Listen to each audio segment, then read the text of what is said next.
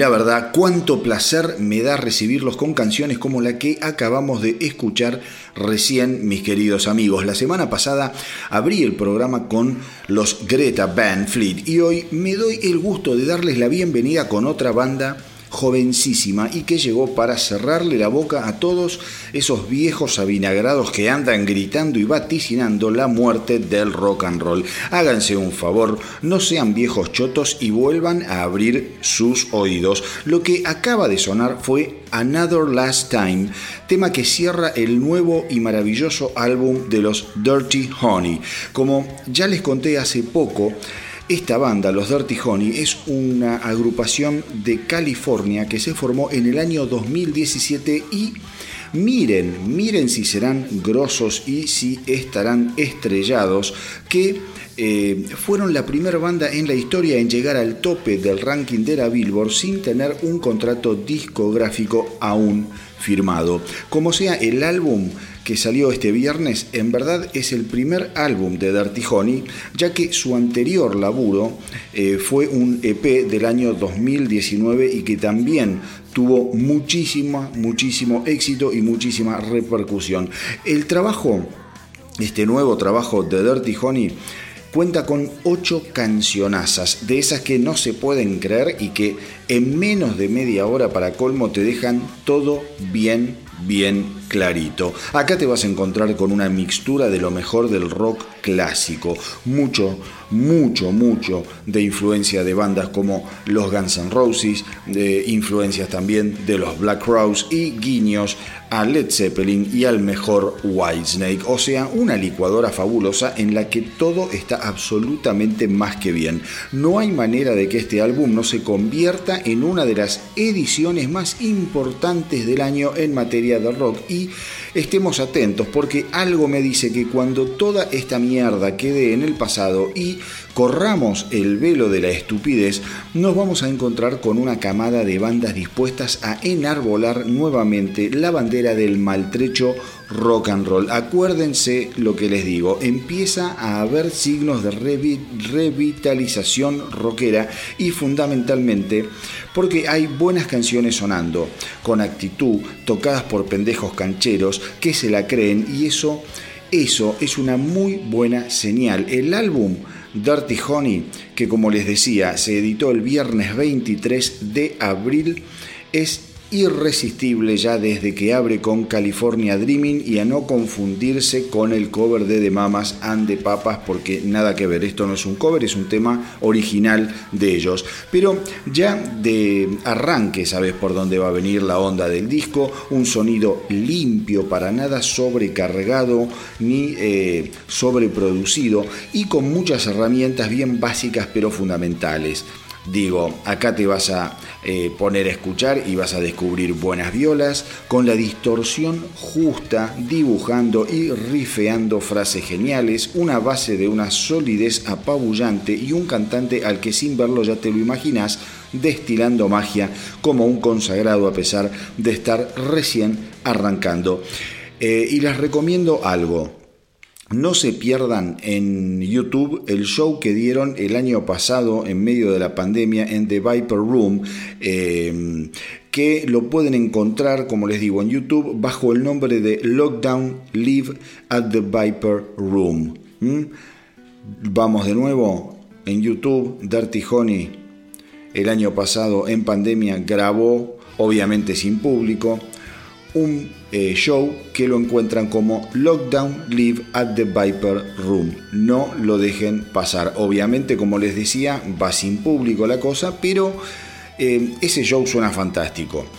Así que bueno, volviendo al disco, no se lo pierdan por favor, todos los temas están bárbaros, The Wire, Tied Up, Take My Hand, son todas canciones que les van a encantar, que les van a volar los sesos. La segunda mitad del álbum no afloja para nada. Gypsy ya es eh, ¿cómo te podría decir? Algo así como un himno del nuevo rock que sin dudas tiene eh, ya sabor a clásico. Acá lo escuchamos en El Astronauta del Rock, viene con un ritmo muy al frente, un ritmo demoledor eh, y un coro que es plasticola, porque se te pega que no se puede creer, la gotita más que plasticola.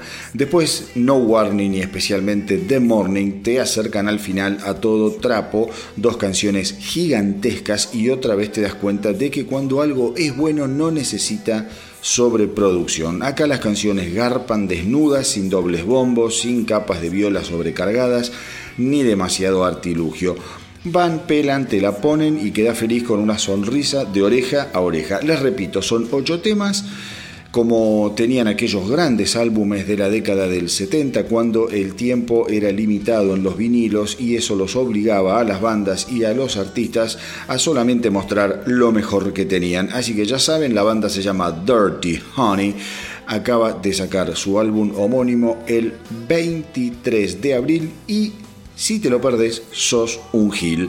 Y hablando, y hablando de aquellos grandes álbumes de los 70 que con poquitas canciones les alcanzaba para cambiarte la vida, esta semana se supo que Black Sabbath estará editando en junio una eh, edición de lujo de aquella maravilla que fuera Sabotage de 1975. Sabotage es un álbum sensacional que los Sabbath grabaron eh, un poco en Londres y otro poco en Bruselas y lo hicieron en el medio de una sanguinaria batalla legal contra su ex manager que para variar los hacía trabajar como esclavos y no les soltaba un dólar a pesar de tratarse de una de las bandas más importantes e influyentes de la década. Pensemos que para esta época Black Sabbath eh, ya tenía cinco discos en su haber. Sabotage iba a ser el sexto álbum y aún así los tipos no recibían buena guita, no estaban salvados como deberían haber estado, porque justamente los managers, eh, no sé si cómo será ahora el tema, pero en aquel momento los managers eran muy abusivos, como en el caso que, que, mm, como es, que tuvo Queen. A Queen también los recontra cagaron de arriba de un poste. Eh, en la primera época su manager. De hecho, el, en, el biopic de, como es, de Queen se habla un poco, medio por arriba de esto, pero te das cuenta de que los managers en aquella época, en aquella temprana edad del rock, eran bastante, pero bastante hijos eh, de puta. Pero bueno, volviendo a Sabbath, te digo que están editando una versión especial, una edición especial de Sabotage de 1975. Sabotage es eh, un álbum que muestra a una banda capaz de estar bien y enfocada en la música más allá de las distracciones y de la mala sangre que estaban viviendo por esto que les cuento. El 11 de junio va a salir esta, este álbum especial, esta edición especial de lujo, eh, que va a incluir cuatro CDs, cuatro vinilos, un simple con versiones de Am I Going Insane y Hole in the Sky. lo lindo del simple es que va a traer un arte de tapa aparentemente muy pero muy muy interesante y va a estar todo obviamente también disponible en las redes de streaming. Un álbum que en su momento no tuvo tanto éxito, Después se convirtió en un clásico, pero el éxito fue moderado. Digamos que llegó a disco de oro en los Estados Unidos y a disco de plata en el Reino Unido. Algunos críticos lo consideraron demasiado experimental por temas como Superstars, eh, Super perdón, Superstar y eh, Don't Start o Megalomanía. Son esos temas raros que ya Black Sabbath venía de a poquito experimentando, pero acá se largaron con todo. Son grandes experimentaciones, algunas más interesantes que otras. A mi entender, Megalomanía es una maravilla. Eh, pero bueno, este álbum, ya les digo, con el tiempo fue creciendo en las preferencias de la crítica y del público y hoy en día ya está considerado como uno de los álbumes de la etapa de oro de los Black Sabbath. Vamos entonces con un poquito de Sabbath, de Sabotage, para volarles la peluca de entrada.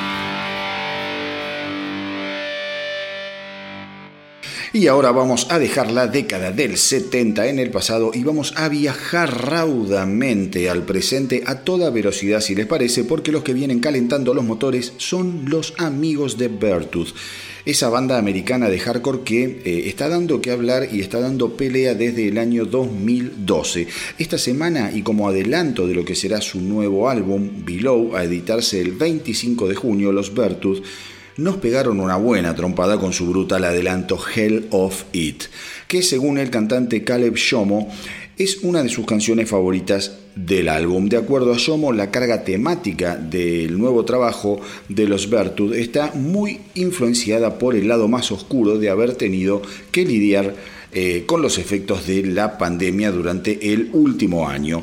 Lo di todo para este trabajo, dijo Yomo. ¿Es oscuro? Probablemente sí, pero también es lo más honesto que hice en mi carrera.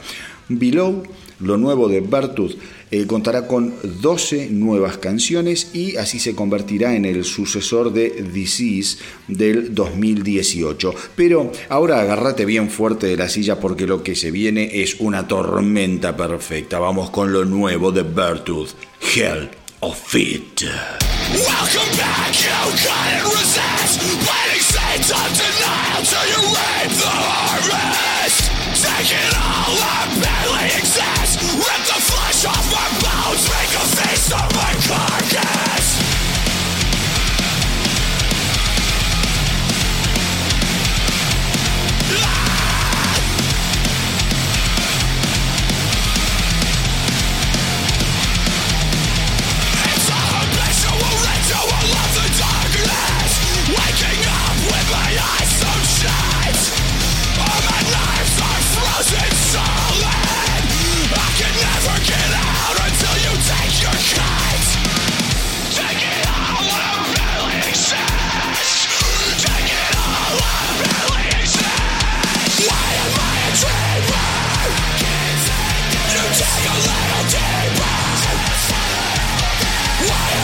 Am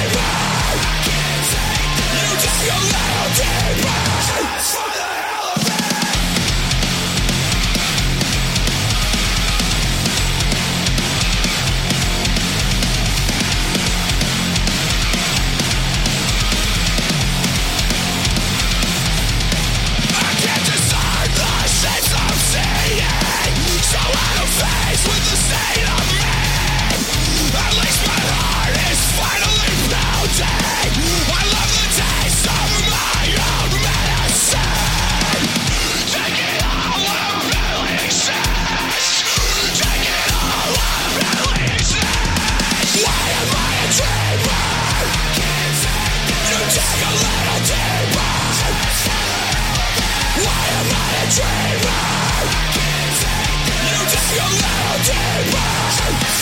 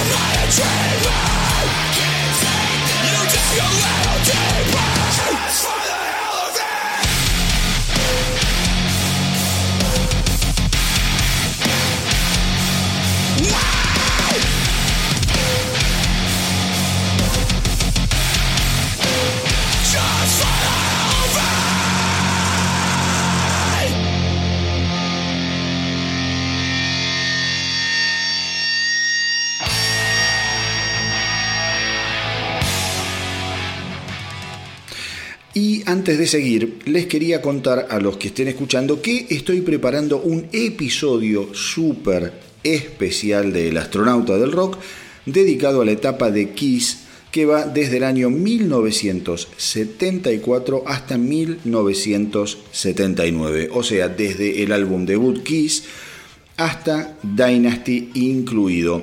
Eh, para eso quiero invitarlos a que me ayuden a seleccionar la música del mismo modo que me dieron una mano con el capítulo especial de Brian Johnson. La idea es que yo me ocupe y me encargue de la información que por suerte tengo mucha y eh, que ustedes me envíen sus tres canciones favoritas de Kiss que obviamente estén dentro de ese periodo que va del año 1974 y hasta 1979, como les decía, y pueden incluir, si quieren y les gustan, eh, también a los álbumes solistas de Paul, Peter, Ace y Gene.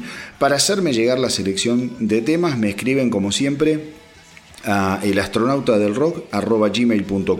Espero que les cope la propuesta porque les aseguro que va a quedar muy pero muy bueno. Me voy a tomar mi tiempo para este episodio especial sobre Kiss eh, para que sea algo verdaderamente memorable. Siguiendo con el mundo quisero, en estos días se conoció la noticia de que se está produciendo un documental sobre la vida del baterista Eric Carr. Ese músico fantástico que tuvo que ponerse en la piel de nada más ni nada menos que de Peter Criss cuando este último fuera eyectado de las filas de la banda por culpa de sus adicciones y comportamiento errático. Detrás del documental está la familia de Eric Carr y eso lo convierte en el primer eh, recorrido oficial sobre la vida del baterista. En el año 2000 quizá lo vieron, se había conocido el nuevo, el, nuevo, el documental Inside eh, the Tale of the Fox de Eric Carr Story, que realmente estaba muy bien hecho. Yo creo que también eh, lo pueden ver si lo buscan en YouTube, puede ser que, lo vean. Se llama, eh, vamos de nuevo, Inside the Tale of the Fox, The Eric Carr Story.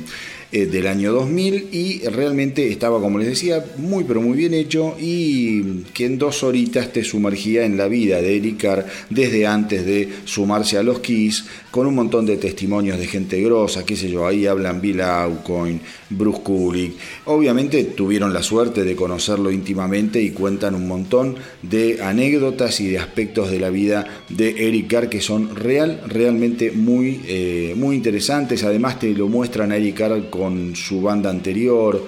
Digo, era un tipo súper inquieto y que cuando entra a Kiss ya estaba como un poco desahuciado, no tenía casi esperanzas en que pudiese eh, pegarla en el mundo de la música y bueno, finalmente Dios quiso que así fuera.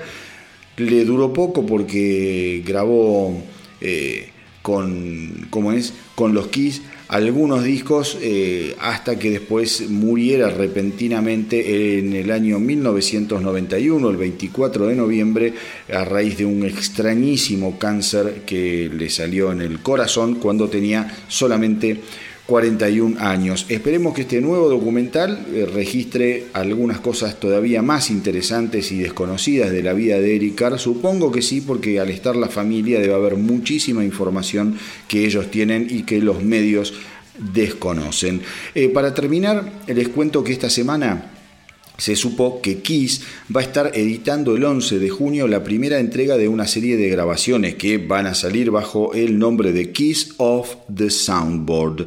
Eh, esta primera edición va a cubrir el show que diera la banda en el Tokyo Dome de Japón el 13 de marzo de 2001. Lo interesante de estas ediciones es que el sonido está tomado en principio aparentemente por, em, como es desde la, mesa de sonido de los shows. Los japoneses siempre siempre adoraron a Kiss y a lo largo de su carrera la banda visitó ese país eh, en varias oportunidades y mucho de la imaginería visual de Kiss tiene que ver con Japón, con la cultura japonesa. Investiguen un poco y van a ver de qué les estoy hablando. El show de, eh, del Tokyo Dome albergó a 55.000 fans que pudieron disfrutar de 21 clásicos de la historia musical de la banda, entre los que obviamente sonaron Heaven's on Fire, Rock and Roll All Night, Detroit Rock City y aquel mega éxito planetario que hizo bailar a todo el mundo llamado I Was Made for Loving You.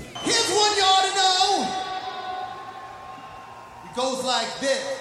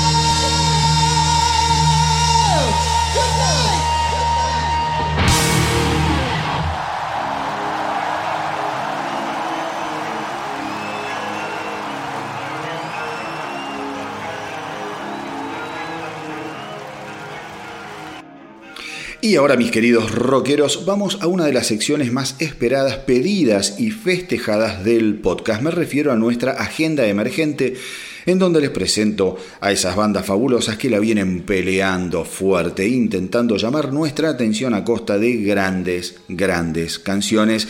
Y hoy les voy a hablar sobre una jovencísima banda colombiana llamada Vestal. Eh, y que está formada por David Acuña en voz, Oscar Daniel Arango en batería, Henry Barbosa en guitarra y Rubén Fandiño en bajo. Vestal es una banda que arranca en el año 2016, o sea, hace muy poquito, con David Acuña y Henry Barbosa eh, juntando voluntades y dándole paso a la creación en conjunto luego de venir trabajando por separado. En el año 2020 Vestal gana un concurso para producir un tema desde cero y desde ahí comienzan a despegar. Por ahora la banda tiene eh, su vida una sola canción a las redes de streaming que a mi entender los posiciona frente al futuro con un camino muy pero muy interesante para recorrer. La canción en cuestión se llama Sálvame y está buenísima. Es una canción súper moderna con un andar sensacional, con muchos elementos electrónicos y eh, con un gran, gran potencial como les digo y la letra está excelente. Actualmente Vestal está trabajando en la producción de su primer EP que obviamente vamos a disfrutar y a difundir ni bien esté disponible y seguramente no será lo único que tengan para ofrecernos. Así eh, que ya saben, para conocer más de Vestal los pueden visitar en las redes. Tengan en cuenta que Vestal se escribe con B corta, Vestal con B corta, así los van a encontrar más rapidito. Están obviamente en Instagram, están en Facebook, en YouTube y por supuesto en Spotify. Pásenle el dato a los conocidos, a los amigos, tírenles la mejor de las ondas, por favor, y apoyen a las bandas emergentes, porque como siempre les digo, si el rock no lo salvamos entre todos, entonces no lo salva nadie. Y si vos tenés una banda o sos solista, Mandame tu gacetilla, tu historia y tu música a elastronautadelrock.gmail.com elastronautadelrock.gmail.com y desde acá les voy a dar una mano en todo lo que estén haciendo. Así que mándenme todo completito, por favor, con monio y dedicatoria. Eh, ahora los dejo con Vestal y el fabuloso Sálvame.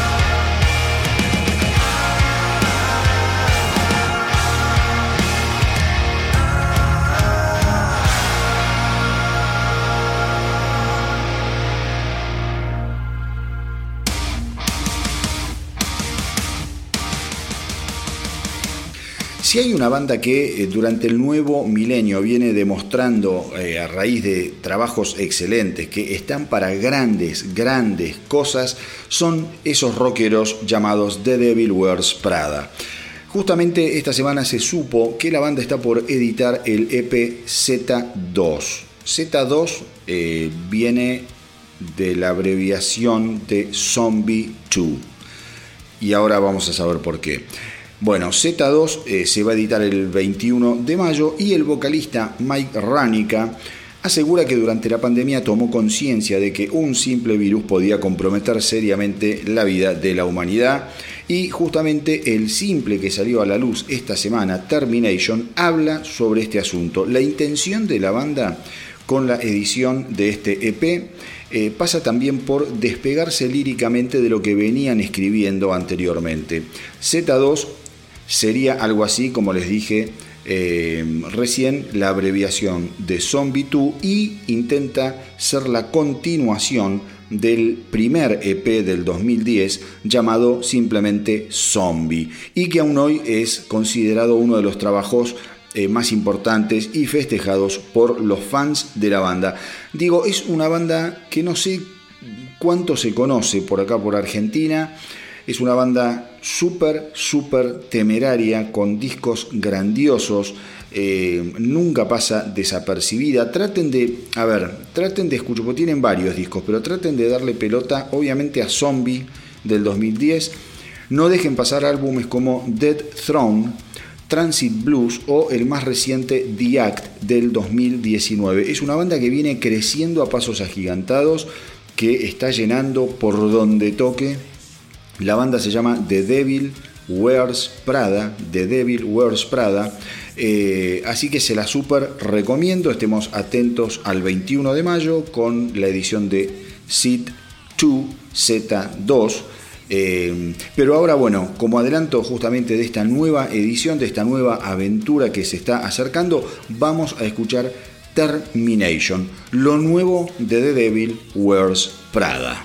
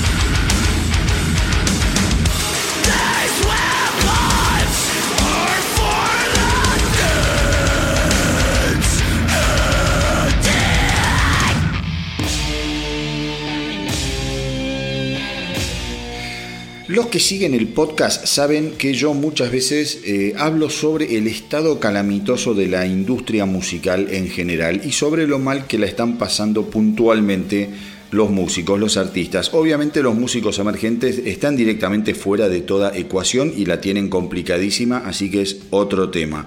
Pero lo que les voy a contar ahora repercute y da una idea de lo que está sucediendo en la industria en general. Eh, con lo cual las bandas emergentes pueden escuchar atentamente porque van a tener una cabal idea eh, de la situación dramática que están pasando músicos súper, súper consagrados. Em, esta semana se conoció que gente de la talla de Jimmy Page, Robert Plant, John Paul Jones, de Led Zeppelin, Roger Daltrey, de los Who, eh, y Robert Fripp de King Crimson, junto con otros 150 músicos británicos, instaron al primer ministro Boris Johnson a actualizar la ley de copyright con el objetivo de incrementar las ganancias de los artistas. La carta básicamente dice que la actual ley de derechos de autor no le ha seguido el paso al avance y al impacto de las nuevas tecnologías. Esta campaña llega además en un momento muy particular en el que el gobierno del Reino Unido está justamente analizando el efecto económico que los servicios de streaming están teniendo sobre los artistas, las discográficas y la industria musical en general. Uno de los puntos establece que el streaming está reemplazando a las radios y que por ese motivo los músicos deberían obtener la misma protección sobre sus obras cuando estas son consumidas a través del streaming, como sucede cuando son difundidas por las radios.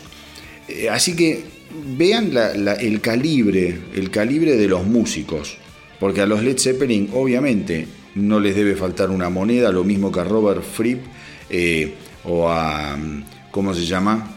O a Roger Daltrey, que vienen tocando hace 100 años. Sin embargo, tampoco la tienen fácil obviamente no eh, están recibiendo lo que ellos deben recibir como creadores, porque acá estamos hablando de gente que creó, gente que grabó, gente que giró, gente que pensó e ideó un producto llamado canción, llamado álbum, lo que quieras, y que la verdad no están recibiendo un peso. El año pasado yo acá en el podcast les contaba, por ejemplo, que Bruce Springsteen mostraba, por un lado, la bajada que había tenido a través de Spotify de sus canciones, que eran una millonada de, escuchas, y un cheque de Spotify por 8 dólares. O sea, está todo para el culo, está todo mal, y yo creo que un planteo como este es absolutamente entendible y seguramente va a llegar algún tipo de modificación de la legislación actual. Acá hay un lobby gigantesco también de las empresas, ya no, ya no podemos hablar de discográficas. Acá tenemos que hablar de grandes empresas de entretenimiento. Las discográficas han sido absorbidas por grandes empresas de medios, grandes eh, empresas que se dedican al entretenimiento en general, que tienen un poder de lobby asombrosamente poderoso. Eh, está más que claro que de no haber eh, algún tipo de reformulación que proteja en mayor medida a los derechos de autor y los ingresos de los artistas, poco a poco la oferta original se va a ir secando y se va a reemplazar por productos armados a medida en grandes factorías musicales, cosa que hoy en día ya está sucediendo como en el caso de estos eh, coreanos con ese fenómeno BTS y todos esos grupos que son eh, construidos en forma, ¿cómo te podría decir?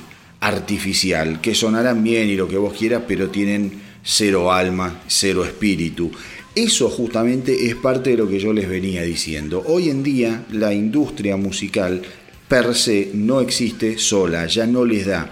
Están cooptados, han, sido compradas, eh, intervenidas por grandes, grandes eh, industrias del entretenimiento. Ya la música es algo más dentro del entretenimiento. Ya por sí solita no tiene la fuerza que solía tener. Obviamente no se venden discos, cagaste hermano, vas a tener que juntarla de alguna otra manera.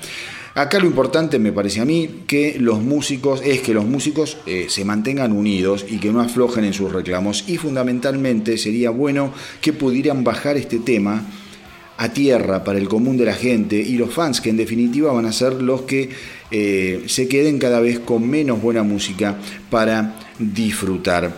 Eh, así que bueno, ¿Qué quieren que les diga? Me parece una noticia súper auspiciosa, súper interesante. Veremos cómo evoluciona y veremos en qué termina, porque esto puede tener un impacto primero local en el Reino Unido, pero sinceramente después se va a ir... Eh, ¿cómo te podría decir? Haciendo como jurisprudencia, se va a transformar en una especie de jurisprudencia global que va a tener influencia en decisiones planetarias sobre los derechos de autor de los músicos. Y si hay un ser hermoso en el Reino Unido, hablando del Reino Unido, ese eh, maestro es el señor Beef Bifford, líder y cantante de los inoxidables Saxon, banda fundamental para comprender la importancia y la influencia de la nueva ola de heavy metal británico de comienzos de los años 80. Para todos aquellos fans de Saxon o aquellos que quieren conocer un poco más a Saxon, eh, sepan que pueden buscar un episodio especial dedicado a la banda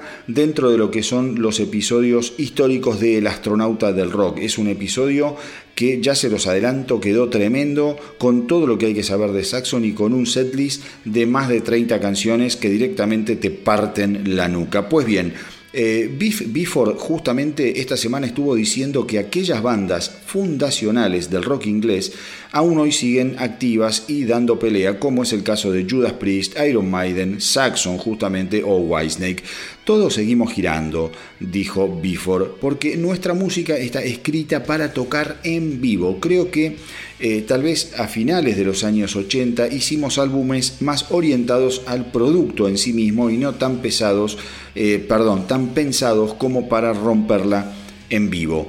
Eh, por eso cambió toda nuestra onda y ahora lo que nos interesa nuevamente es volver a componer canciones que suenan bien en los shows. a ver, por lo que se sabe hasta ahora, el próximo álbum de Saxon va a ver la luz en febrero del 2022. Yo lo que les puedo decir es que Saxon viene grabando unos discos tremenda, tremendamente buenos a raíz de empezar también a trabajar con Andy Snip, el actual, eh, digamos, productor estrella de lo que es el heavy metal, que ha producido los últimos álbumes de Accept, ha producido también a Judas Priest y además es el violero de Judas Priest que está reemplazando al eh, genial Glenn Tipton que sufre de mal de Parkinson. Así que yo ya les digo, lo último que viene haciendo Saxon es tremendo. El último álbum de canciones originales de estudio, Thunderbolt del 2013, es una maravilla, no lo pierdan. Y lo último realmente que grabó Saxon y que editó este año, hace muy poquito, fue un álbum de covers, un álbum de covers que se llama Inspirations y que por ejemplo eh, trae temas como Problem Child de ACDC, Bomber de Motorhead o también canciones mucho más inesperadas para un proyecto de semejante calibre. Justamente lo que van a escuchar ahora lo conocen de memoria, pero quiero ver qué les parece esta versión de los inefables Saxon.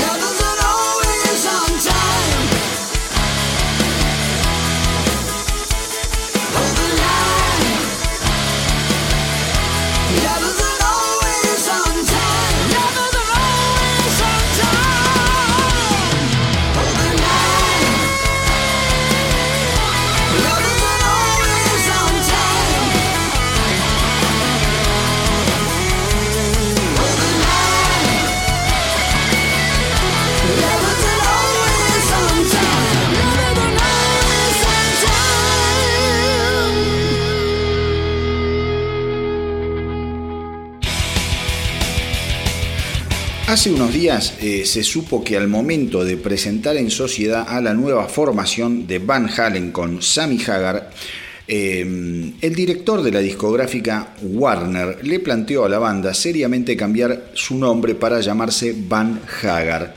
Van Hagar después terminó siendo un chiste entre el ambiente rockero y los fans. Fue la forma graciosa de de referirse a esa etapa de Van Halen. Pero miren ustedes cómo es que el director de la discográfica Warner lo presentó como una idea viable.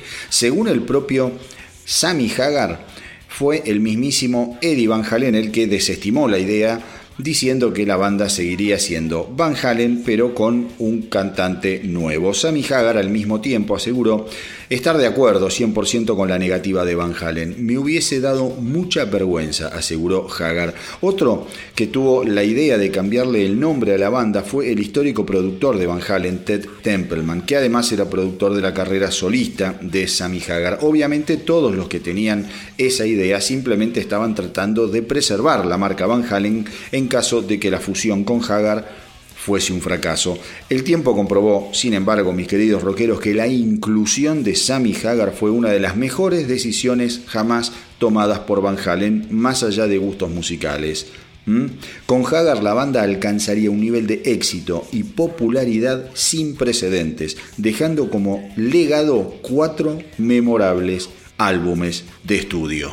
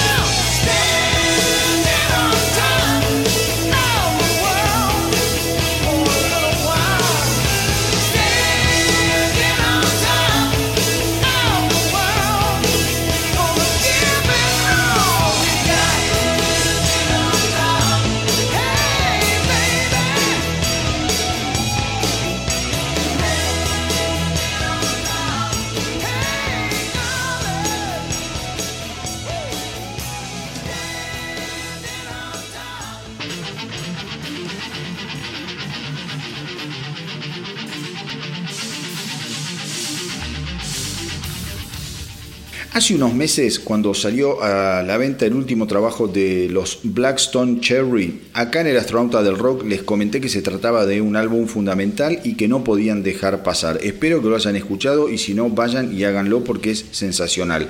Pues bien, esta semana eh, los muchachos de Kentucky siguen dándole manija a The Human Condition, ese es el nombre del álbum, para todos aquellos que quieran ir y escucharlo, The Human Condition, el último álbum de Blackstone Sherry. Como les decía, la banda le sigue dando manija, esta vez con el estreno de un gran video del tema The Chain que es literalmente muy, pero muy lindo para ver. Traten de verlo también en YouTube, obviamente. Eh, insisto, no dejen de escuchar The Human Condition, un disco que la banda finalizó apenas unos días antes de que se desatara este quilombo espantoso de la pandemia. Es un disco urgente interpretado de las mil maravillas y repleto de canciones que suenan a éxitos inmediatos. Así que ahora, si les parece, vamos a escuchar The Chain eh, el nuevo simple, por así decirlo, al que está apoyando la banda con un video, a mi entender, sensacional.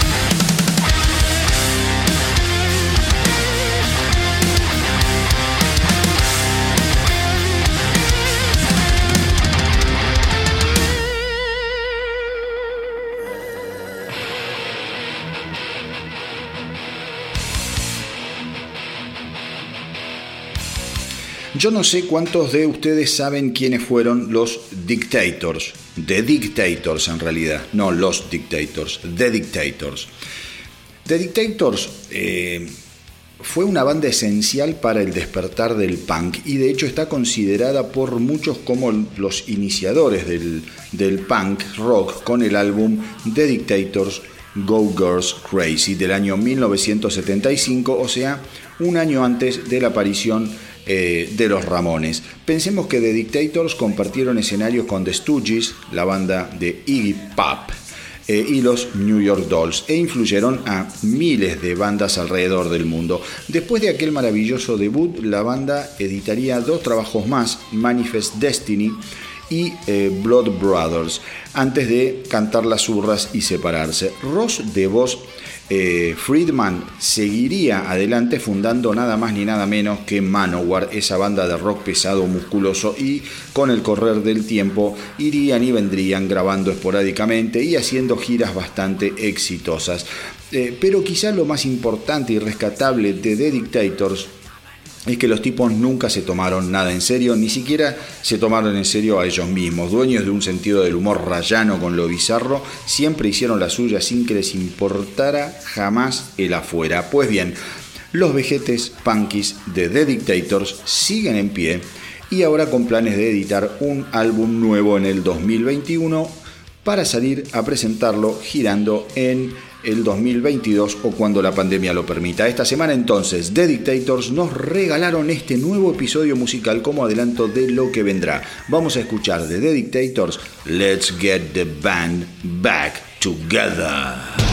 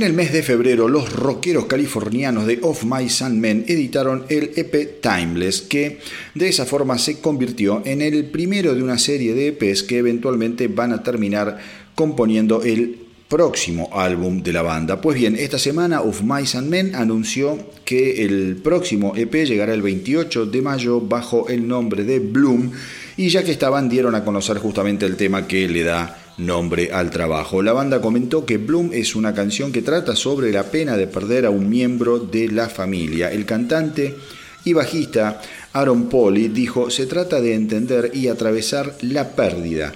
La pena no solo es la demostración más visceral y salvaje de amor, sino que además es el último precio que debemos pagar por experimentar semejante caudal de amor.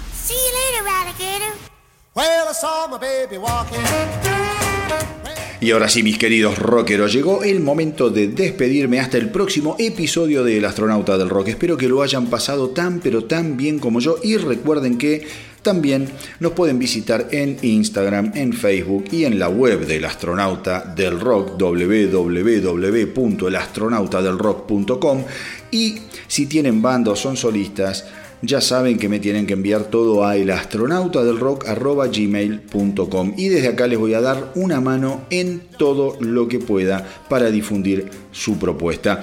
Pero antes de despedirme hasta la semana que viene, vamos a sorprendernos una vez más con el talento gigantesco que viene demostrando el pibe Wolfgang Van Halen. Eh, ¿Y qué quieren que les diga? A mí no para de romperme la cabeza cada nueva canción que estrene este pibe.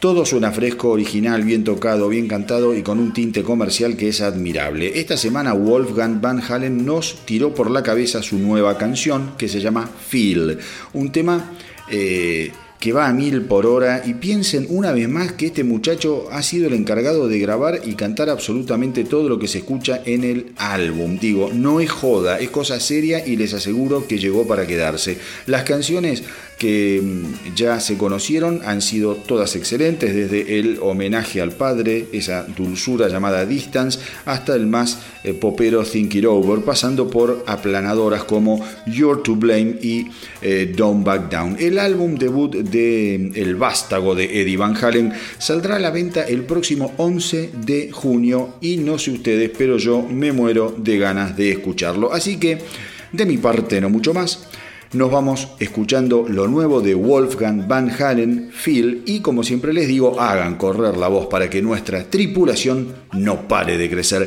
Espero que lo hayan pasado tan pero tan bien como yo y que les haya gustado el episodio. A mí me encantó hacerlo, como siempre, muchas gracias por estar ahí, por la buena onda que me tiran y por los mensajes que no paran de llegar. Que tengan una buena semana, no anden por ahí haciendo cagadas, cuídense mucho y que viva el rock.